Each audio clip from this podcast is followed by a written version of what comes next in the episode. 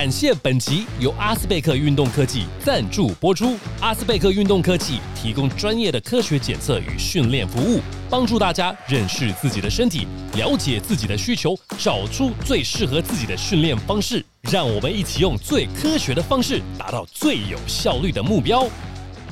男人五十三，我是李博仁，我是许时清，我是许浩辰，卡了一下，你知道吗？因为今天坐到 C 位这个位置哇，不要紧张，不要，因为今天的开题第一个当然就只有你可以坐这个 C 位啊，C 位的位置，因为我们第一个要讲的是说，今年 T One 终于在新的赛季开始，然后第一场球赛是中信去对到台钢，嗯，对，对到台钢的比赛。那赛前的时候呢，按照往例要来一个这个冠军。戒指的颁发仪式，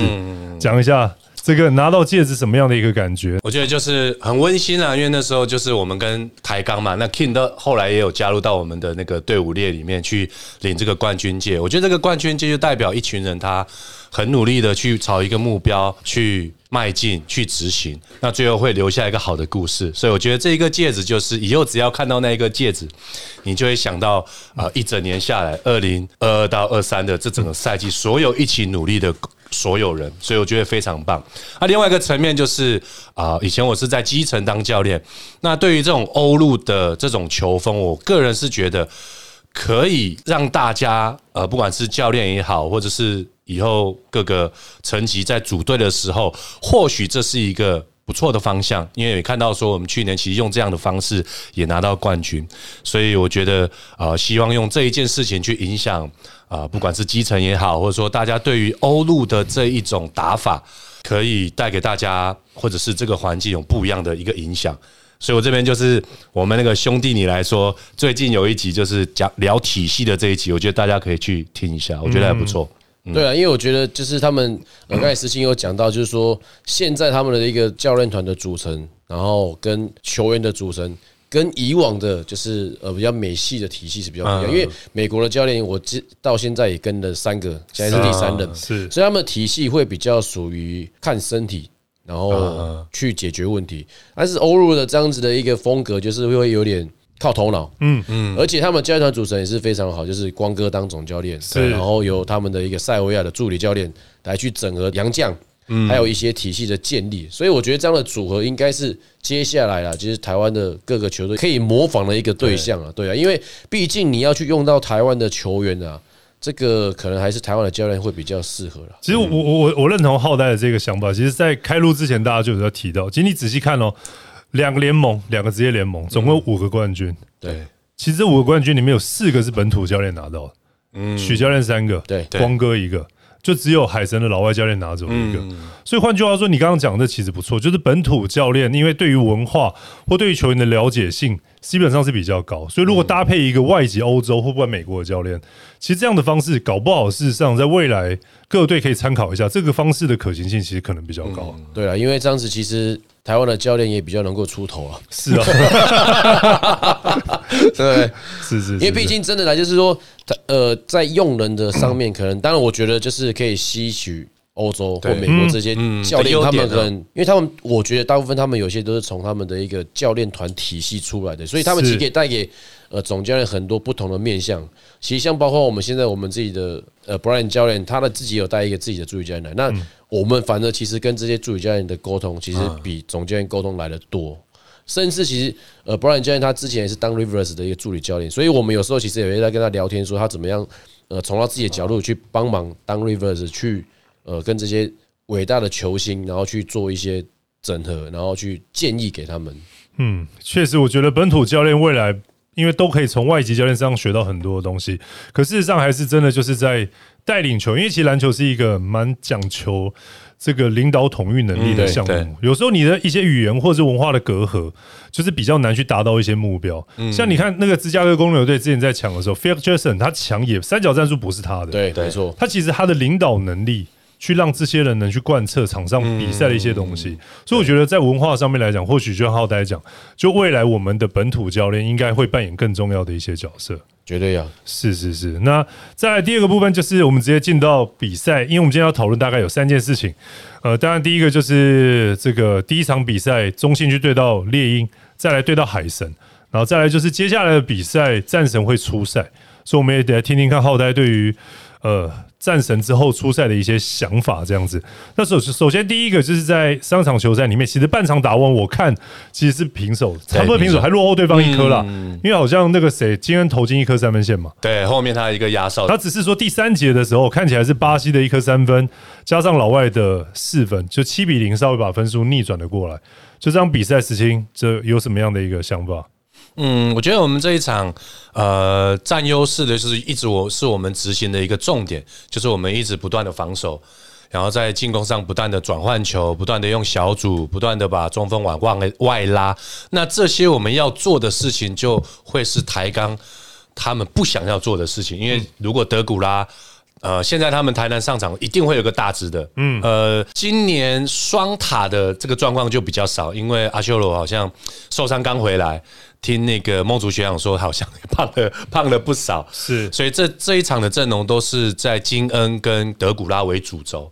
所以这样的一个状况之下，其实到德古拉到后面，其实你很多防守的位置。很多呃小个子啊，或者金恩，他其实必要补到很多呃德古拉补到的一个防守的呃位置，所以变成是我们一直在打这一个呃移动跟传导，然后制造对方失误。嗯，那虽然我们禁区的得分没办法像德古拉这样，就是在就是吃贡丸嘛，刷刷刷刷就刷进去，然后可是我们就是用呃失误制造得分就有二十四次，嗯，超节十二次。那再来就是我们助攻有到三十四，所以我们还是在走我们的体系，就是欧陆的体系，用大量的传导，让紧迫的压迫来制造对方可能在体力会跟不上的时候，我们就可以一波这个节奏把它带走，这样子。那我觉得啦，就是可能第一个就是说德古拉他的一个状况，他在上半场的时候其实有体力的时候，他可以做很多的事情。对，但是当他们遇到中心特工在第三节开始加快速度，而且在整个的一个全场。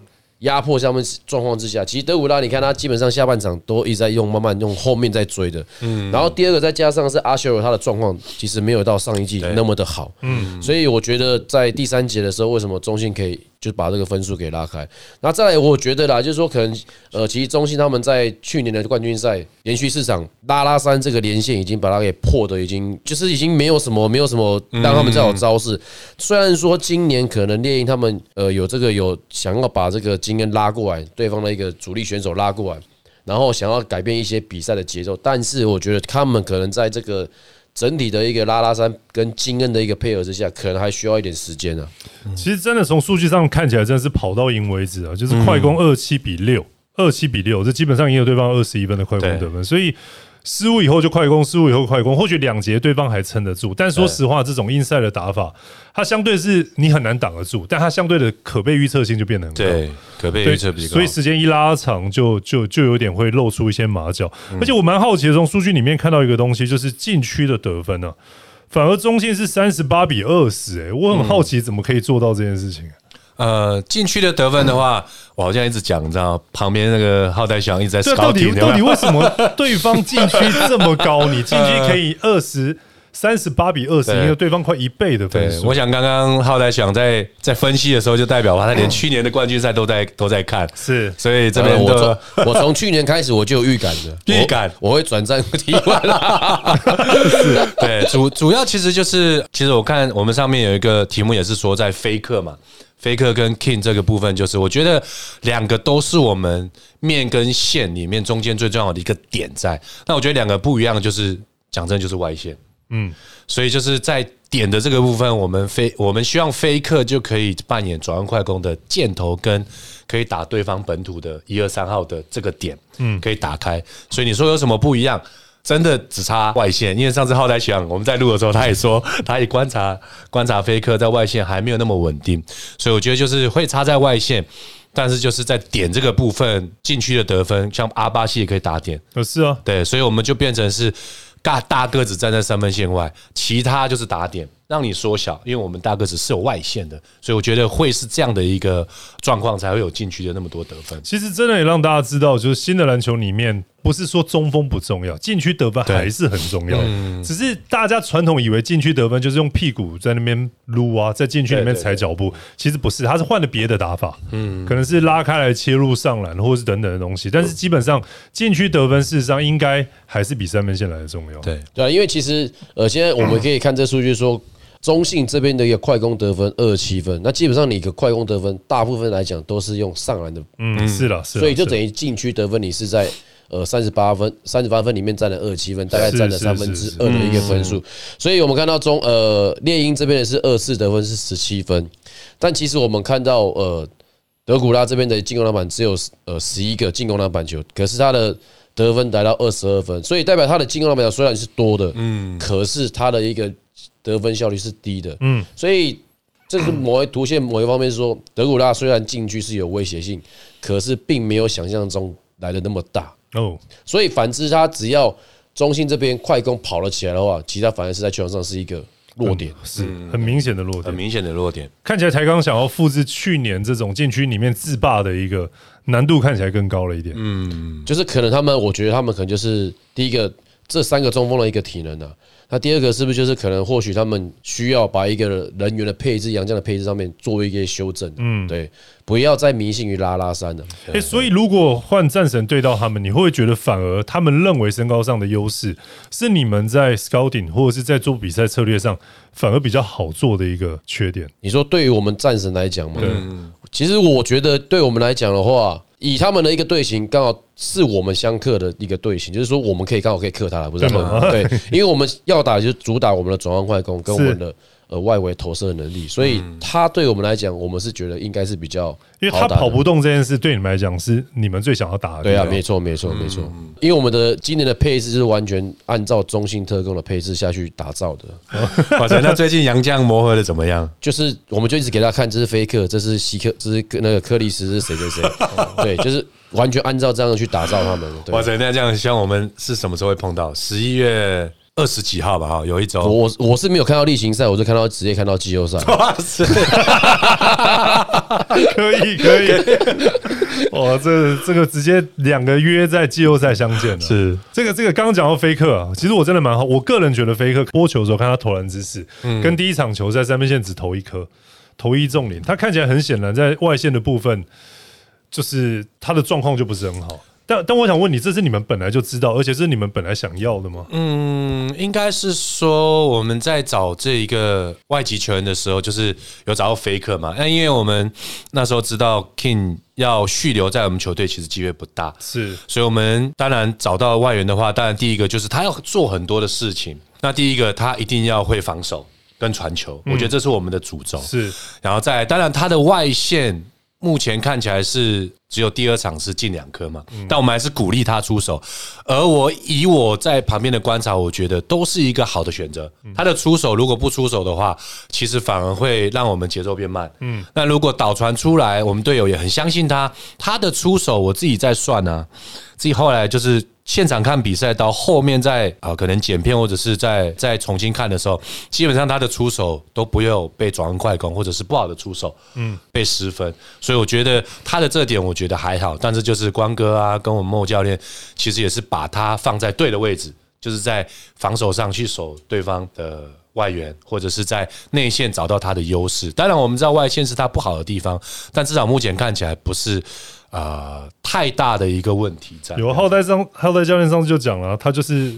杨将版的大汉呢。没错啊，就是 其实什么什么都可以做，但什么好像都不精。但其实，但其实这样应该盖时兴有讲就是说，大汉听不就很难过？但是，但盖时兴其实有讲的就是说。他虽然说在三分线的外围出手并没有那么多，可是他至少他在出手的时候，他的队友是知道他要出做出手，而不会他随便乱出手之后，然后让对对方有反快攻。所以我觉得至少他在这个打球的合理性上面是是有像大汉的了。不要这样像我们以前鼓励球员就是，以前郭辉老师讲，要敢出手，出手碰到篮筐就是一分。对哦，真的吗？对，以前郭老师都会讲，但但是我觉得那个是在对于基层的小朋友们，基本上要给他一个信心啊。对，但因为因为准的跟不准的都差不多嘛，对对都差不多不准嘛。对对对对。那但到职业不一样，职业还是要考虑它的效率值。对啊，对啊，没错，就是你你要在球场上做你擅长做的事情。如果你今天外线是不行的话，你一直要投三分的话，那对，当然当然，再让你打下去的话，那是总教练的问题了。是啊，没错，是确实。然后再来，我们也来讲讲对手，就是说台钢这一边呢，古毛其实教练都重用，但是为什么就不直接打先发？后来你觉得以你你思考梦竹的这个想法，我觉得有时候可能是在教练在考虑到古毛他的一个就是信心的，因为他可能在现在还是二年级生，嗯，所以如果你可能要让他转换成打成先发的话，我相信以古毛的他的心态来讲，我是觉得是可以扛得住。但有时候古毛他打球会是比较容易冲脑充血的，是。所以有时候教练要让他坐在板凳区的时候，是要他去培养他去阅读比赛的能力，嗯，而且他他知道马上上去之后，他能够去改变这个比赛的节奏。那因为毕竟他们的先发控球汉森算是还是比较一个资深，是所以他可能需要去稳定球场上的一个节奏。那我今天换上去一个控球上去之后，我就是要改变这个比赛的节奏。嗯，那加上他自己本身的优点就是比较能够快速，而而且是 open core 这样子打法的话，其实对于古毛来讲，他应该会适应的来的比较快的。对，嗯，觉得这一次看到台钢他的先发就是啊、呃还有一位非常优质的射手韦卢，其实在这一场也没有打很多。嗯，那我觉得就是刚才浩大学长前面讲的，就是去年在打这个季后赛的时候，拉拉山的方式来打，其实啊，我们看到是四比零，我们是后来赢球，后来冠军。那变成这个方式，他必须要找出不一样的方式。如果还是三塔在的话，那金恩就是这一个不一样的因素。嗯，所以金恩打得多，拉到先发，然后少杰，然后凯翔，还有汉森、德古拉这四个，我觉得基本上在防守上的话。都还算扛得住，也跟得上，而且身高在位置上搞不好还比我们巴西还要高，因为少杰也比较高，所以我觉得，呃，台钢这边想要去做的改变，就是他希望在防守效能效能上可以提高了。我我我个人觉得也很简单，就是因为以以我对孟祖的了解，他是一个领导统御能力相对比较强的教练，他带球员其实蛮会带。那就是很简单嘛，就是古毛是他自己大学的球员啊，所以很容易摆平，只要从板凳出发就好。然后呢，汉森基本上就像刚刚浩代讲，他是学长，他也有那个能力去打先发，在别队那那就干脆就这样。只是说打替补的不代表上场时间比较多，比较少，嗯，反而古毛上场时间其实特别多，然后又能摆平球队里面的一些内部的面子问题。对对所以我觉得这样的一个摆没有什么太大的问题，而且确实还有一个浩代刚刚讲到的重点，他是可以去观察场上的状况，对，而且还有一个就是你你上去是对对方的恶阵，你对对方的恶阵，其实你数据很快就会上来，所以你如果真的要养他，你把它放在二阵，既可以摆搞定球队里面的氛围，又可以让古毛在成长的时候有比较好的一个环境。对对，所以我觉得这样子的是很摆设是很棒。但是现在猎鹰就是有一个二十一个球员啊，因为他接了一些太阳的球员，对不对？他有二十一个球员呢，所以如果你们两个有二十一个球员，你们会遇到什么样的一个优点跟什么样的一个缺点？我觉得哦，可以延续刚才阿北讲的，就是你二十一个球员，姑且先不论到底谁好与不好，我觉得不是在这个问题上，而是在你要让这号球员在他应该要发挥他的优点跟他的角色是怎么样扮演在这个球队。嗯，所以如果是我在跟球员沟通的话，我也会放在领导统一这一块，就是哎，你可能对谁的时候，那我会让你多打一点。是嗯，射手，但防守效能没那么好，但是破到区域的时候，我一定会给你上。对到谁的时候，我会给你多打一点。我觉得这样子的一个团队就不会因为说，哎，我到底会上不上？那有时候球员也不好调整嘛。哎，我这礼拜对到谁？哎，我我可能会上场几率比较多。那你可能在练习的时候就可以摆到让他摆到先发一正或二正。我觉得我会是这样的一个想法为出发，这样子。缺点呢？缺点哦，就是如果你没有去摆平，或者是跟他们讲说他们应该要摆在什么样的位置，或什么时候会上场比较多的时候，那你就有可能会遇到可能大家呃可能动机也没那么强，是对，或者是开始在抱怨说，哎，怎么谁打比较多，谁怎么样？然后如果 如果孟竹学长这样子有他的子弟兵的时候，你看他都是，你知道，就是会变成这种有的没有的就一大堆，所以我觉得就是要在任务的这个部分要交代的清楚。浩蛋，你觉得？第一个，我觉得优点就是呃，不会有伤病问题啊。跟电影就你就是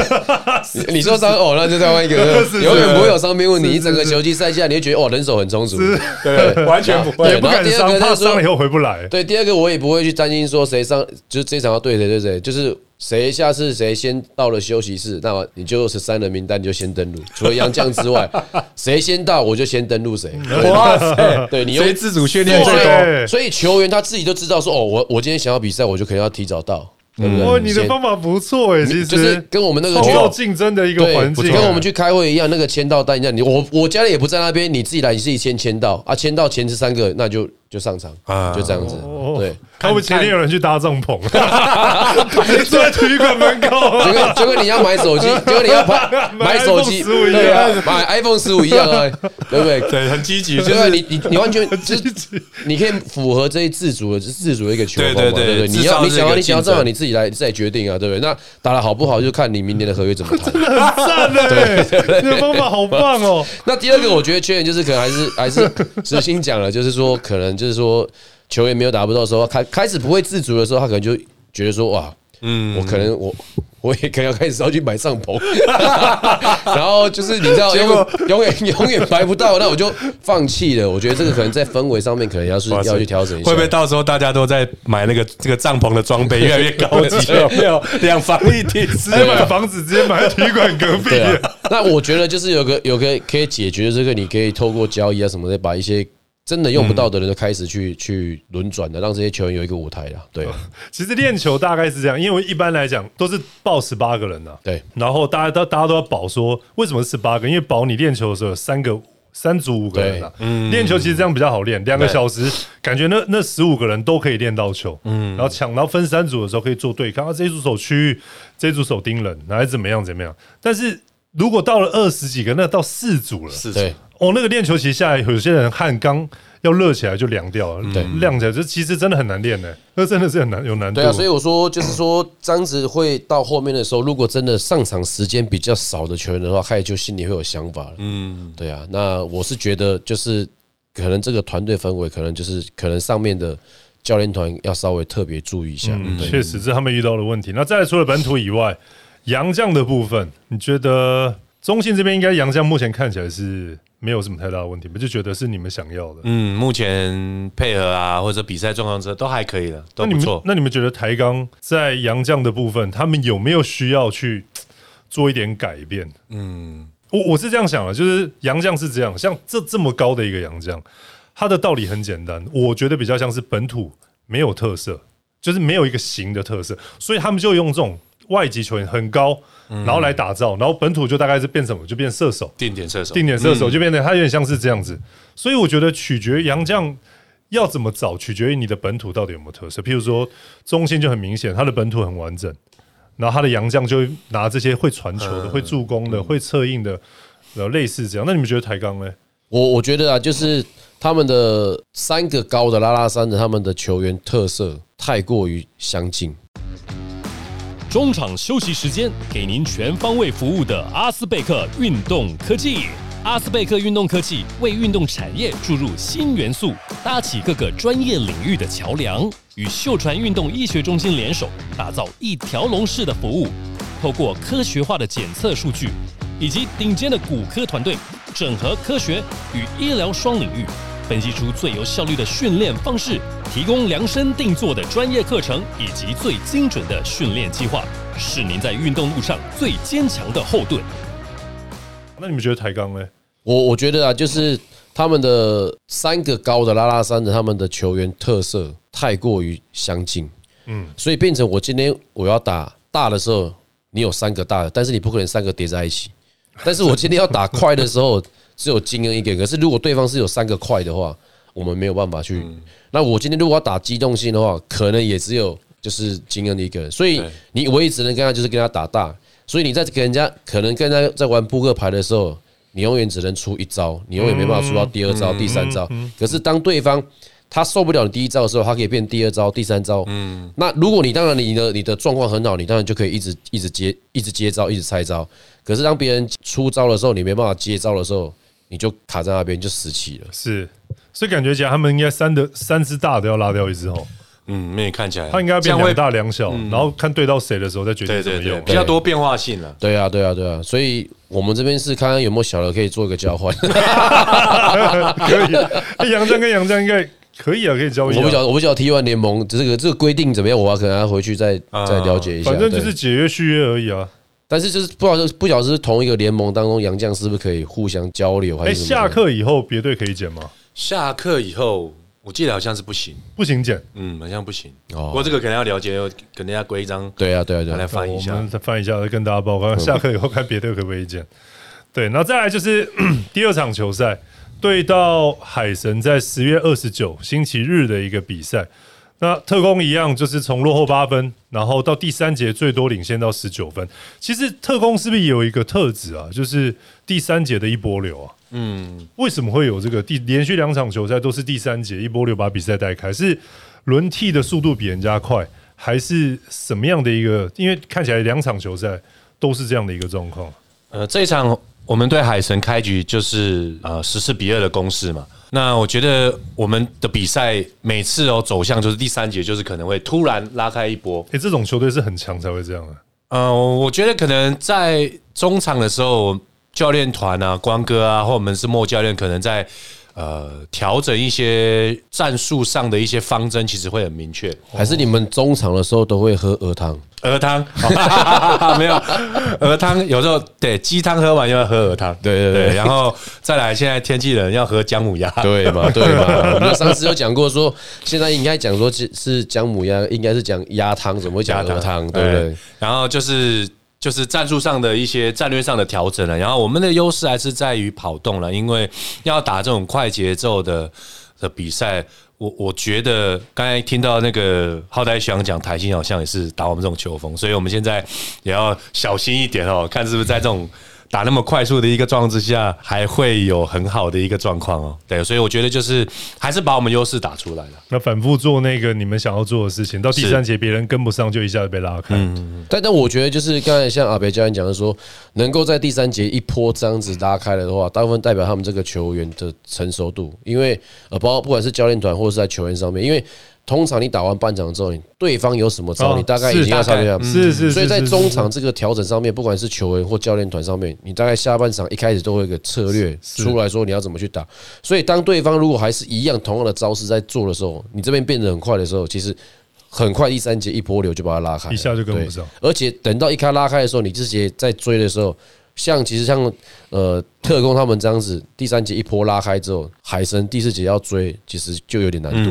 对，所以确实真的第三节，你看到很多强队都大部分都第三节了。第三节因为中场休息时间比较久，对，可以教练给的东西比较完整，而且甚至可以改掉整个上半场大部分的比赛的原本的打法跟内容，然后直接去去做应对。那如果球员执行能力强，因为大家都会做这件事，对，第教对方的教练也会做这件事。当然，第一个你讲的对不对是重点，对，然后第二个就是讲对了以后，球员做不做得出来对，是球员的执行执行力做不做这也是，但看起来中信在这一个部分其实是非常强的。在热身赛的时候，其实对三分线投七中零的飞克外线就是有回稳的，是。是在这场球赛又是飞克，飞克，哎，你说飞克很帅，浩丹，你有觉得飞克很帅吗？我是觉得还还可以，对，还可以的，没有到可以说真的，没有到真的很帅这样子啊。对对啊，这石鑫刚一开始来的时候，开箱就说一直说他很帅。那时候我播球的时候，我就嗯看了。可以，但是没有到像贝克，我以为你讲像比贝克贝克汉还帅当然不可能比贝克汉帅啊！没了，我觉得，但是我觉得他可能就是就是石青，你知道，英雄惜英雄，就是石青也算是就是那种粗犷型的型男。那菲克感觉当他如果胡子留出来，我觉得就可能有点像。就除了是中性的球员里面的大汉，但是教练界里面的许时清教练，哇塞，是这样。我觉得你长得比他还帅。对啊，真的真的，我觉得可能就是因为我们球队还蛮多人留胡子的，你知道吗？哦。所以应该有变成他是那种像贝克汉那种型的，就是书生，然后没有胡子，这样白白帅帅的，所以就可能有一个反差比啦。哦，是，不过看起来菲克是你们现在球队的一个热门、嗯，然后海神的唐卫杰开箱了，上场大概四分钟拿两分的样子，好像是这样。你们俩看你，你那天看以后，他到底状况怎么样？对，那一天在看，只看到他那个四分，就是一个是呃快攻嘛，然后还是他最在行的优势，就是他只要在推进的时候拿到球的时候，空间大的时候，他速度加起来，那一百九十三四，其实他在挑战篮筐的时候，他这个就很厉害。那这场比赛看到他也这个优势，所以是没办法观的时候，他膝盖到底好到怎么样？但是就是外线这个部分有看到有一球是他要出手，但是空档很小，他拉不起来，就变成说他要停下来，所以变成说目前开箱来讲，我觉得他应该还在适应的，还在适应。嗯，OK，没事，大家就继续看。我我我下一题我比较那个，我帮浩呆问，我帮浩呆那个情搜一下，伟汉跟艾德的伤势怎么样？然后再来就是 魏家豪顶到先发，他的缺点优点是什么？哦，我帮我帮后台问一下。我我觉得那个嘉豪这个部分应该要交给我们那个台新这个最强教练团，而且是后卫出身的浩台学长来分析。不是，那你先讲一下，到底艾德跟伟汉还要多久？呃，我觉得我们帮那个非常重要，非常重要。轻收一下，对大家赶快上网去查我们下一场比赛什么时候？哦，下一场就回来了。没有，我说你就是每一场到场来看我们比赛，就知道他什么时候会回来。连接 A P P 那些票都给他定下去。你你要小心呢，因为你这样讲，我也看伟汉的人，特地那天跑去他没上去，跟看老棒买票，我觉得老棒没上场，他举牌没有，都是我从高雄屏东来。然后要看伟汉这样子，都在恢复中，都在恢复中，没有来现场看，你也要看电视转播。没来，我觉得他他可以赶快回来没关系啊，但是是说下半季他可以调整打季后赛就好了。对，因为我们下半季对你们比较多了，哦，所以你们是下半季比较多。对，就三分下半季对他们比较对抗对抗比较多了。对，嘉豪呢？学长，你觉得以你后卫的这个出身的角度去看嘉豪的，因为其实嘉豪之前在中华培训队的时候有带过他，那他跟他跟右伟两个算是同期的嘛，那。我觉得啦，就是他一直在稳定中成长。那我觉得，可能他如果真的要打到后面，真的变成就是接班人的话，他的心态上面可能要能够果决一点，而且能够坚决一点。是，其实他有点像他的个性，就是你知道，看起来白白干干净净的、温温的，然后有点优柔寡断这样子。所以我觉得他如果能够把这个东西给改善的话，其他的运球技巧、投篮技巧、稳定度。或者是他传球的一些技巧，然后包括他在心态上面，我觉得都都很好。就是真的，他只要把他的个性稍微改一下的话，他他就是感觉起来他的球技比他的霸气来的好。对，就是他没有那个霸气，霸气，就是明明球打的并不差，对，可是感觉起来又感觉起来缩缩的。对啊，所以你看这种就是这种其实球队行销这个也 OK。然后哦，对，因为他好像球迷很多，对对，球迷很帅，所以我觉得我觉得他只要把他这个。这个这个稍微改变一下，我觉得真的是一个不错的好的后卫。对啊，自己的教练呢？你带他那么久？呃，我自己看他从国三嘛，然后带到高三，就上一次跟他一起在同队的时候，他也是比较是属于那种，就是怎么样，谦虚到有点太过谦虚。对，就有时候他可能高一高二的时候，他跟学长配在一起或比赛的时候，嗯，他就会比较客气。嗯。那其实我觉得就是在这一点，他如果能霸气一点，对啊，对，然后出手就空档就要出手，然后很多的一些判断啊，可以再果决一点，我觉得他会打得更棒。这样子，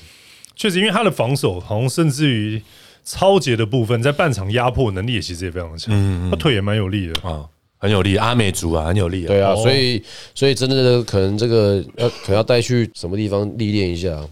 哇塞，这样这样真的很全面。刚刚从凹豆讲到那个帐篷，到你现在看到面相就知道优柔寡断。真的啦，这可能要带去那个意大利情谊之西西里岛去走一走，对不对？真的啊，对，确实，他如果个性上能有所突破的话，不然其实他一直受限就他的性格。真的，确实是像刚才浩代翔有讲啊，我那时候刚去中信的时候，我就跟他开玩笑，那他会觉得你是教练，以前教练，他觉得呃不好意思这样子，那我就说嘉豪，你要学习一个东西，就是我以后跟你互动，亏你也好什么，你要亏回来，我不会生气，就你要敢，你要敢互动，不要说好像怕讲错话或怎么样之类的。然后今年的赛季。练球的时候，我觉得哎，他好像有开始会会会回应一下，讲一下这样子，就是稍微调皮一点啦，也不要说很像他年纪比较轻就不敢说跟长辈开玩笑了。我觉得这个就是他要进步的地方。那你们可以帮他下一个标题叫“夺命书生”，可以，对不对？看起来是很像书生，但很厉害啊，真的。他要往那个方向去前进，嗯，对对，在篮球场上不能当个书生，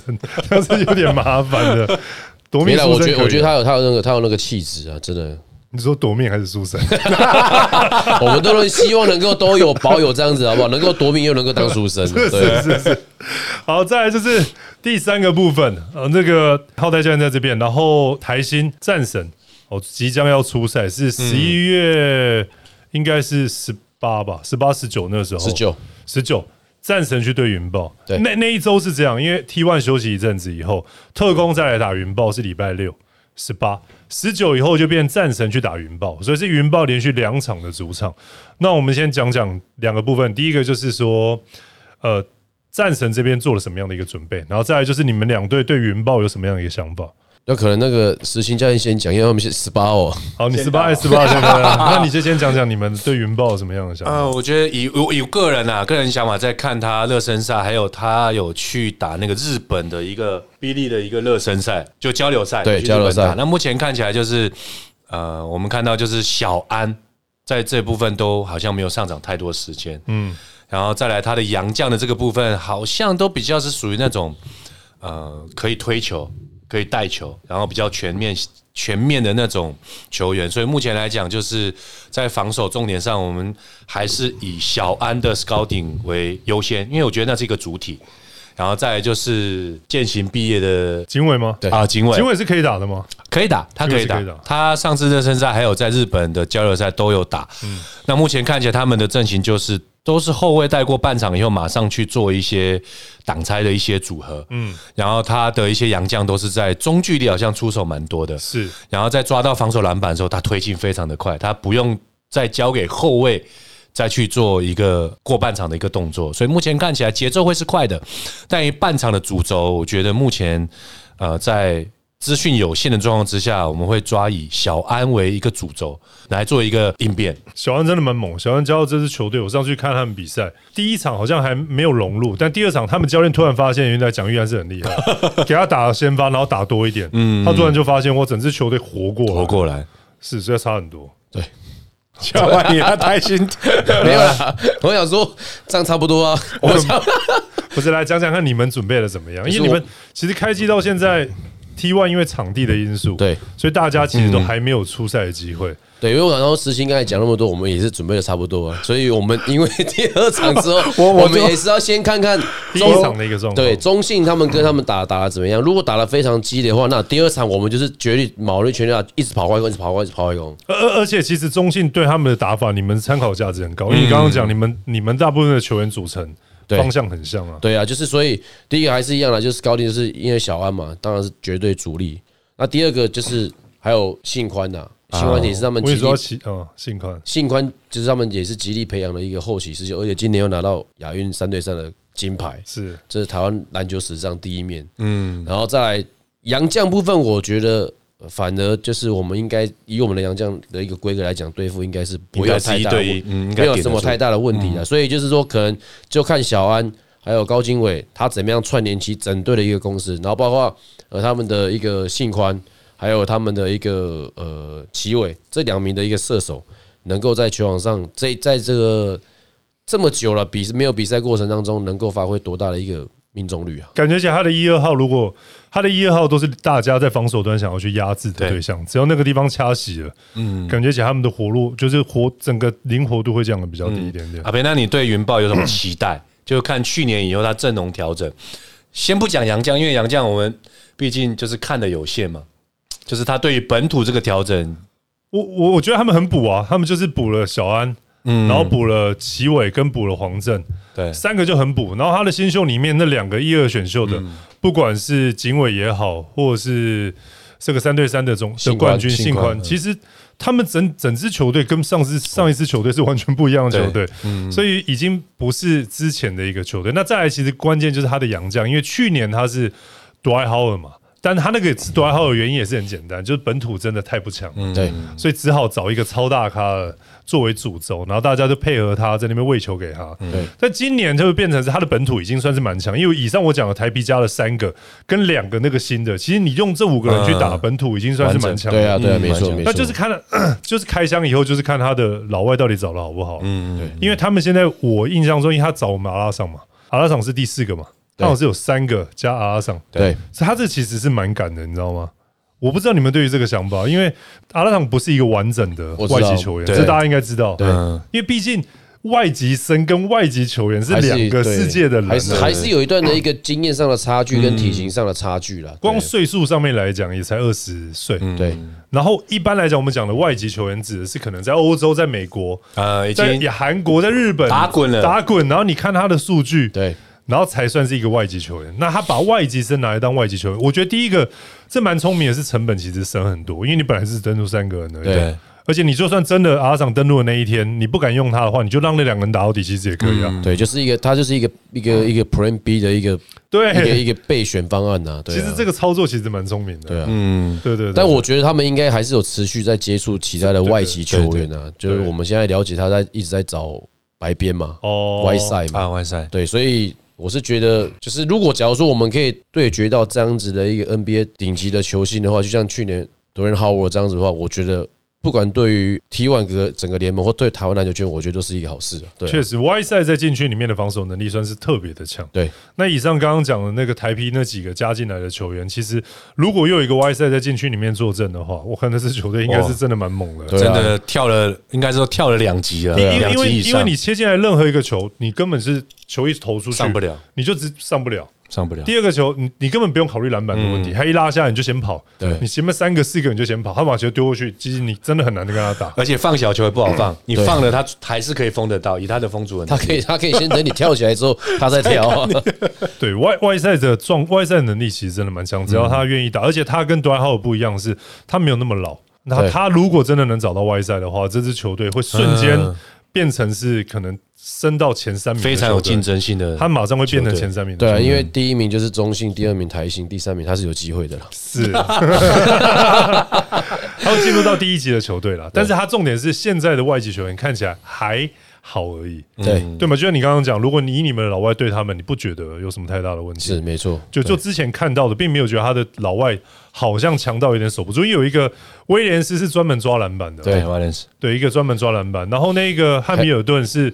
年轻，然后技巧比较没那么的对对，但是感觉好像蛮厉害的，但是那个球送进去好像没有那么每一球都可以送的进，对对对，对啊，对，所以他的老外其实到目前为止看起来还有在提升的一个空间，这样子。那所以接下来就是等 T One 呃休息一阵子以后，因为场地的关系，然后下一场球赛的赛事要到三周之后，两队都要到桃园的客场出赛云豹，就到时候大家在现场或者是电视机前面帮两队去做加油。那我是李博仁，我是许时清，我是许耀成，男人五十三，我们下集见，拜拜。拜拜拜。节目进行到尾声，再次感谢阿斯贝克运动科技。不管是职业运动员或是热爱运动的朋友们，让数据来说话，透过客制化的服务，找到适合自己的运动计划吧。